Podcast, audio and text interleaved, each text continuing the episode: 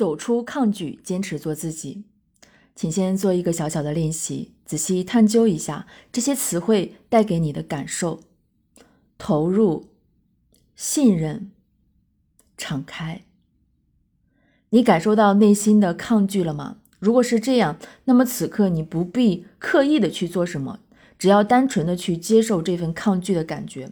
或许这是你第一次有意识的感受到内心的抵触。那么你可以给自己一点时间，先去有意识的感受一下内在的抗拒，慢慢的你就会找到感觉了。也许你会发现，你根本不知道该如何面对伴侣，你的内心没有安全感，非常不自信。也许你完全不清楚自己该说些什么，你感觉灰心丧气，变得想要听天由命。无论它是什么，请试着去接受它。在每一种拒绝的背后，都隐藏着恐惧。即便你可以举出各种可能的论点来试图反驳，你的拒绝中都存在着感情，这一点毋庸置疑。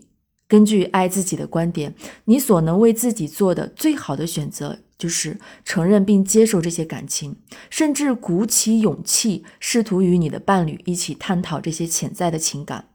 然后，请你再做一个难度稍大的练习，其实也只不过是小事一桩。告诉自己，你不必始终完美不缺，你不必做出确切的解释，也不需要解决问题的答案。想要彻底改变自己，其实并不困难。你只需要在走向伴侣时，带上你的感觉，哪怕你自己也不清楚自己的感觉究竟是怎么样的。